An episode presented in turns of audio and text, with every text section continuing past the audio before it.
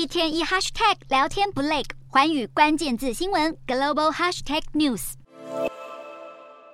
恒大集团才因为创办人许家印遭到北京当局拘捕，短暂停牌。没想到三日部分事业体复牌，中国恒大盘中竟一度大涨超过百分之四十，而恒大物业也一度涨超过百分之十，令市场意外。不过分析认为还不用高兴太早，就算恒大股价大涨，市值还是只有大约台币两百二十亿元。巅峰时期，恒大市值曾经将近台币两兆。股市交易中暴跌之后的暴涨。也被称作利空出尽，因为投资人认为股价已经低到不能再低，反而有机会上涨。这并不代表公司释出什么好消息。另外，恒大利空出尽，传出中国官方准备接手恒大，才会将许家印拉下马。不过目前尚不清楚北京当局会如何整顿恒大，或许必须先处理烂尾楼问题。恒大债务重建之路遥遥无期，多数投资人可能早已不抱希望。